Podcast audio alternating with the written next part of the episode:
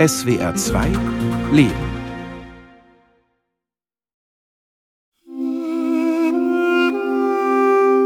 Armenien und Aserbaidschan. Seit Jahrzehnten stritten die Nachbarländer im Südkaukasus um Bergkarabach. Im September 2023 entschied Aserbaidschan den Konflikt für sich. Über 100.000 ethnische Armenierinnen und Armenier verließen Bergkarabach. Auch Susanna, Diana, Anush und Gayane sind geflüchtet. Ich habe sie im November in Jerewan getroffen, der armenischen Hauptstadt.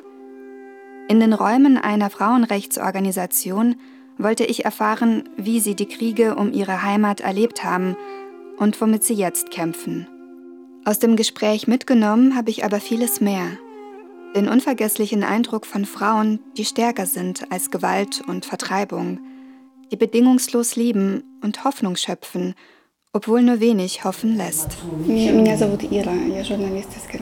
Mein Name ist Ira, ich bin Journalistin aus Deutschland, sage ich.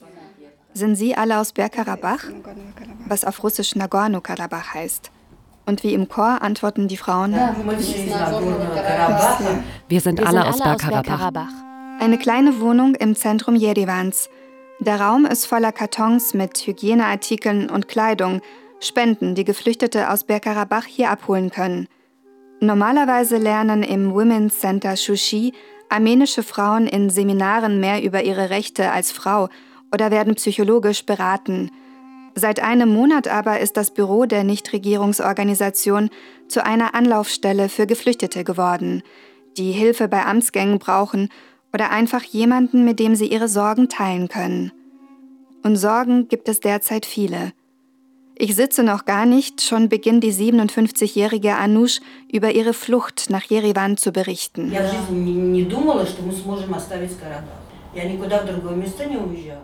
Ich hätte nie im Leben gedacht, dass ich Bergkarabach verlassen werde. Denn ich wusste, Bergkarabach ist unsere Heimat. Unsere Wurzeln sind von dort. Und dass die Aserbaidschaner jetzt schreien, das sei ihr Land, das war es nie. Anush ist ganz in Schwarz gekleidet. Ebenso wie die anderen Frauen am Tisch muss sie derzeit fast täglich zu Beerdigungen.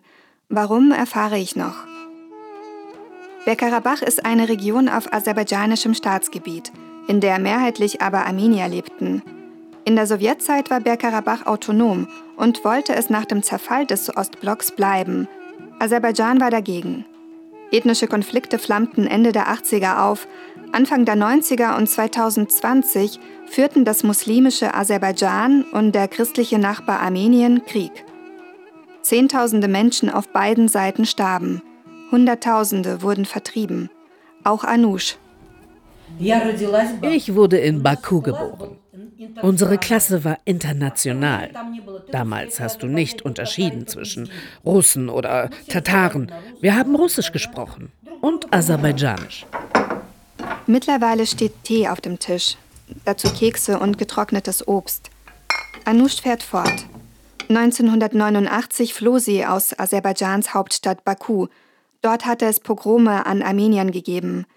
Sie ging in die Heimat ihrer Eltern, nach Bergkarabach, wo damals die in der Minderheit lebenden Aserbaidschaner vertrieben wurden. Wann hatte sie verstanden, dass sie 2023 wieder flüchten muss? Ich saß vor dem Haus und hörte es plötzlich donnern. Die Kinder waren in der Schule. Es war 1 Uhr mittags. Es brach sofort Panik aus. Zu diesem Zeitpunkt war die Enklave Bergkarabach bereits seit neun Monaten von Armenien abgeschnitten. Die einzige Verbindung, den Leitschin-Korridor, hatte Aserbaidschan blockiert. Lebensmittel, Treibstoff, Medikamente erreichten die rund 100.000 Menschen nur sporadisch.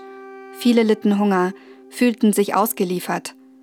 Als Aserbaidschan plötzlich begann, die Hauptstadt Stepanakert und Dörfer zu bombardieren, war den meisten klar, wir müssen hier weg. Anush wollte aber noch auf ihren Sohn warten. Er geriet wie die meisten Soldaten aus Bergkarabach am 19. September in aserbaidschanische Hände. Mein Mann und einer meiner Söhne waren auch umzingelt. Wir versuchten irgendwie in Kontakt zu bleiben, versuchten alle zu verstehen, wer wo war. Die psychische Situation war sehr schwierig. Sagt Gayane.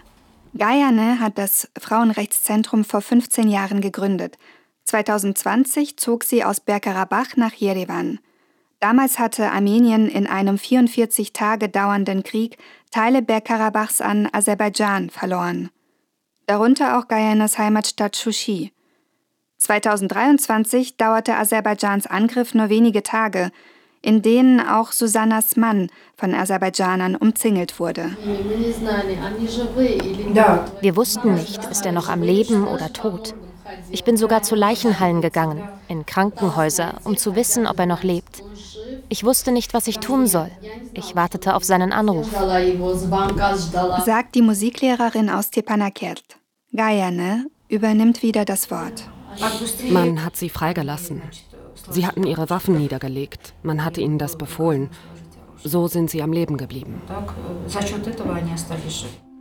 Auch Dianas Sohn galt tagelang als vermisst. Sie sitzt zwischen Gayane und Susanna, begleitet unser Gespräch mit leisen Tränen. Sie war gerade bei ihrem Vater im Krankenhaus in Stepanakert, als die Angriffe begannen. Ihr Vater hatte kurz davor einen Schlaganfall erlitten. Diana erinnert sich. Im Krankenhaus brach sofort Panik aus. Menschen, die ans Bett gefesselt waren, wurden zum Aufzug gebracht. Mein Vater konnte auch nicht selbstständig laufen. Es war unmöglich, zum Schutzbunker zu kommen. Der Aufzug, das Treppenhaus, alles war voll. Nach etwa einer Stunde fingen sie an, frisch Verwundete ins Krankenhaus zu bringen. Als mein Vater all das sah, sagte er, ich schäme mich. Ich bin 73, aber das sind junge Männer. Die hätten ihr Leben noch vor sich. Ich will nach Hause, sagte er. Diana brachte ihn zu sich nach Hause. Während der folgenden Tage, als Raketen die Stadt trafen, suchten ihr Vater und sie keinen Schutz im Keller. Sie blieben in der Wohnung und hofften, dass der Sohn von Diana sich meldet. Sie wischt sich immer wieder Tränen aus dem Gesicht. Wozu denn das eigene Leben retten, wenn der 20-jährige junge Mann dort ist? Wir haben auf seine Nachricht gewartet, bis er am 24. September am Morgen nach Hause kam. Er war Sniper. Er war müde, schmutzig. Er war in einem Schockzustand. Er hat mehrere Tage überhaupt nicht gesprochen. Wir dachten ja, wenn die Russen da sind, wird es keinen Krieg geben. Mit Russen meint Diana die seit Ende des Krieges 2020 in Bergkarabach stationierten russischen Soldaten. Ihre Aufgabe war es, den Frieden in der Region zu sichern. An dem war Russland aber nie interessiert – sagen Politikanalysten wie Boris Navasardian, mit dem ich ebenfalls in Jerewan spreche. Russland habe Waffen an Armenien und Aserbaidschan verkauft. Viele Geflüchtete, auch die Frauen hier, erzählen mir, dass die Friedenssoldaten während der Blockade des Lachin-Korridors mit Lebensmitteln und Hygieneartikeln zu völlig überhöhten Preisen gehandelt haben, aus der Not der Bevölkerung also noch Profit schlugen. Anush möchte nun auch von ihrem Sohn erzählen. Nachdem mein Sohn endlich zurückgekommen war, mussten wir sofort los. Er hat gesagt, die Aserbaidschaner haben uns drei Tage gegeben.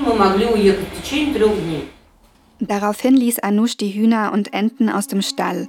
Einen jungen Bullen schlachteten sie noch, um Proviant für die Flucht zu haben. Zu siebt quetschten sie sich ins Auto.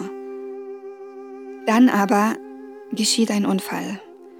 Es ist der 25. September, kurz vor Mitternacht.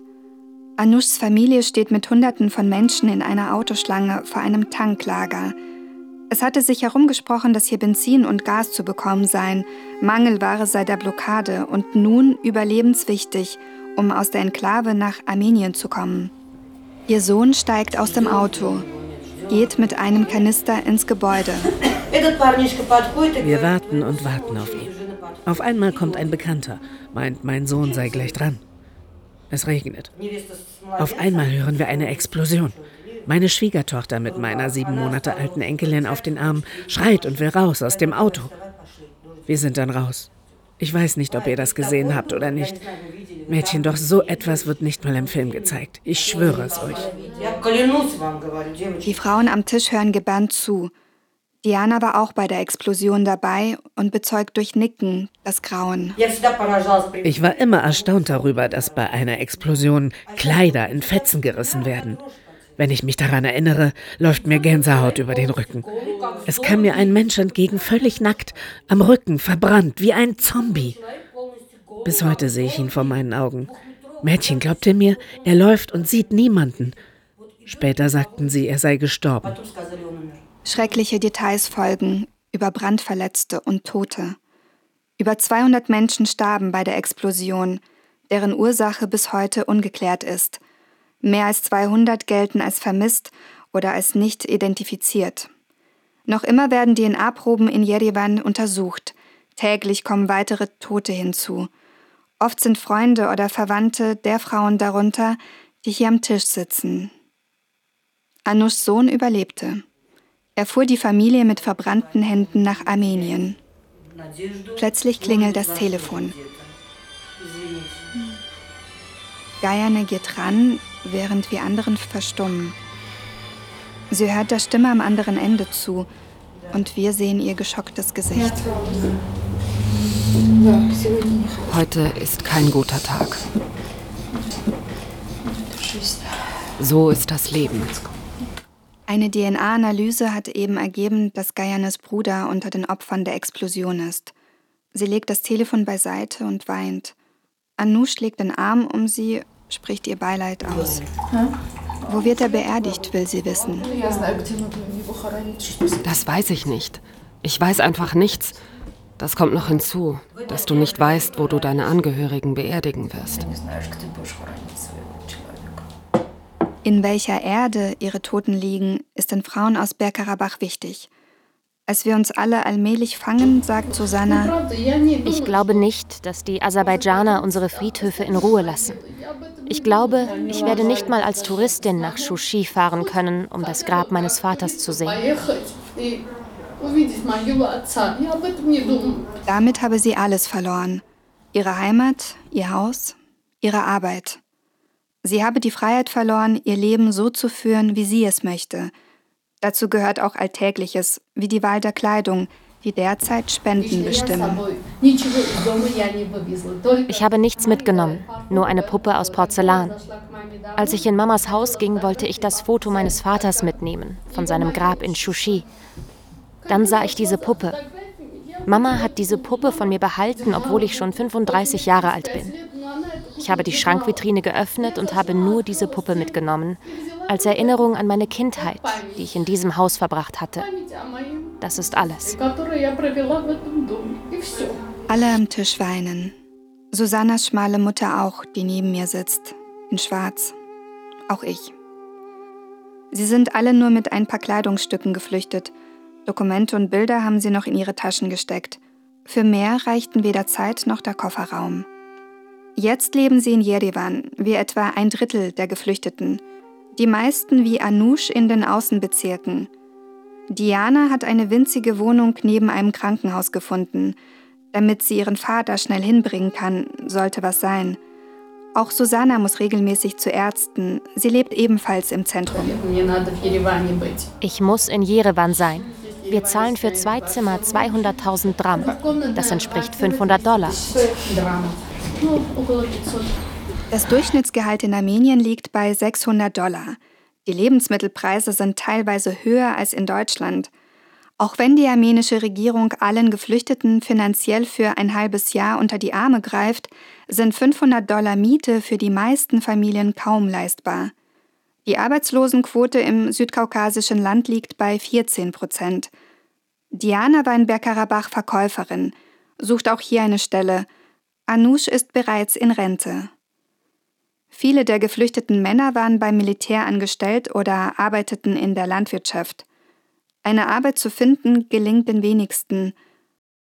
Susannas Mann ist eine Ausnahme. Mein Mann hat Gott sei Dank schon Arbeit gefunden. Er hat viele Freunde, sie haben ihm geholfen.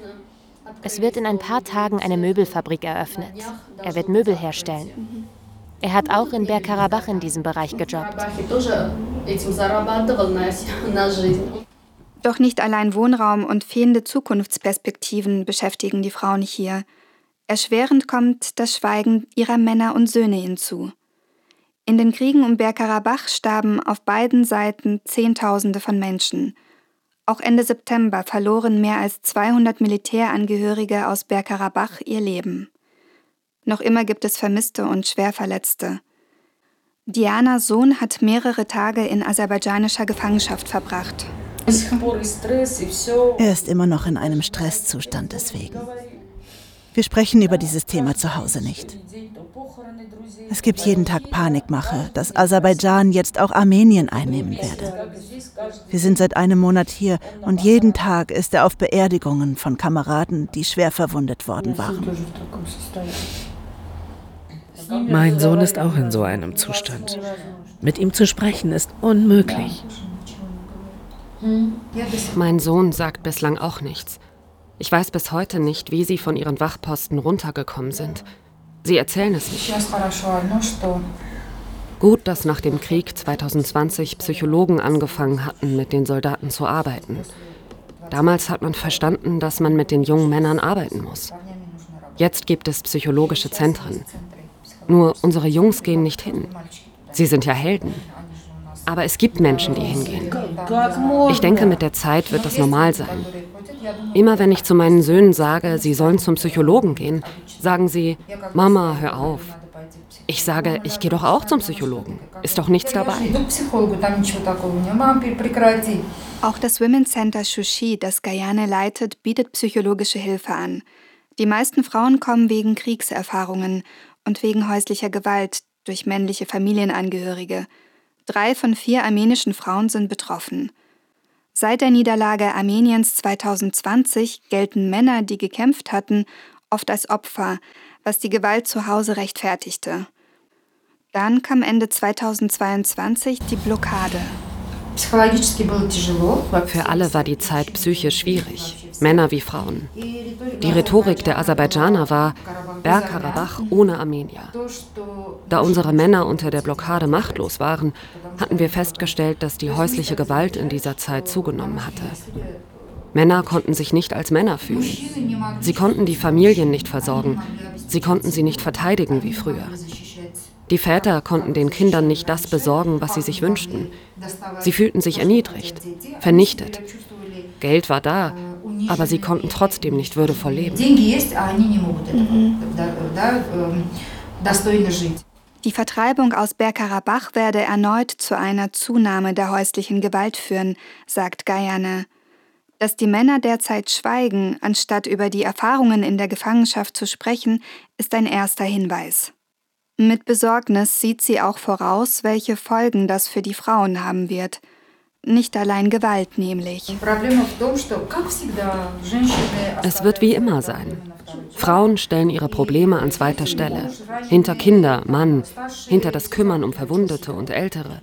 Sie nehmen alle Sorgen auf sich. Wir werden ihnen psychologische Hilfe anbieten.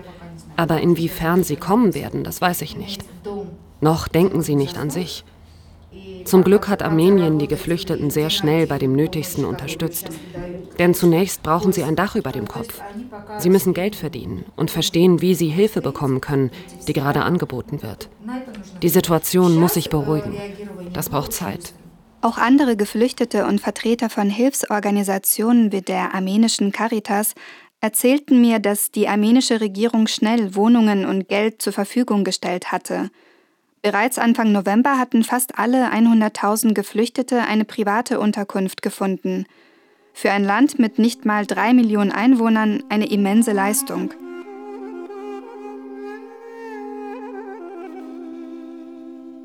Über zwei Stunden spreche ich mit den Frauen. Mich erstaunt, dass Guyane nach der erschreckenden Nachricht unser Interview nicht abgebrochen hat, dass sie Kraft findet, meine Fragen zu beantworten, das Leid der anderen anzuhören und zwischendurch organisatorisches mit Mitarbeiterinnen zu besprechen. Ich merke, wie wichtig es ihr ist, dass ihr eine deutsche Journalistin zuhört, damit Deutschland erfährt, was mit den Menschen aus Bergkarabach passiert. Sie war lange Zeit ausgeliefert und hilflos. Jetzt kann sie etwas tun auch wenn es viel Kraft kostet. Es gibt Tage, da komme ich nach Hause und bitte darum, dass man nicht mit mir spricht. Mir tut einfach der Kiefer weh. Die Leute kommen mit ihren Problemen und ich habe meine eigenen. Ich brenne einfach aus. Sie wird trotzdem weiterhin jeden Tag hier sein, im Women's Center, wie all die Jahre davor.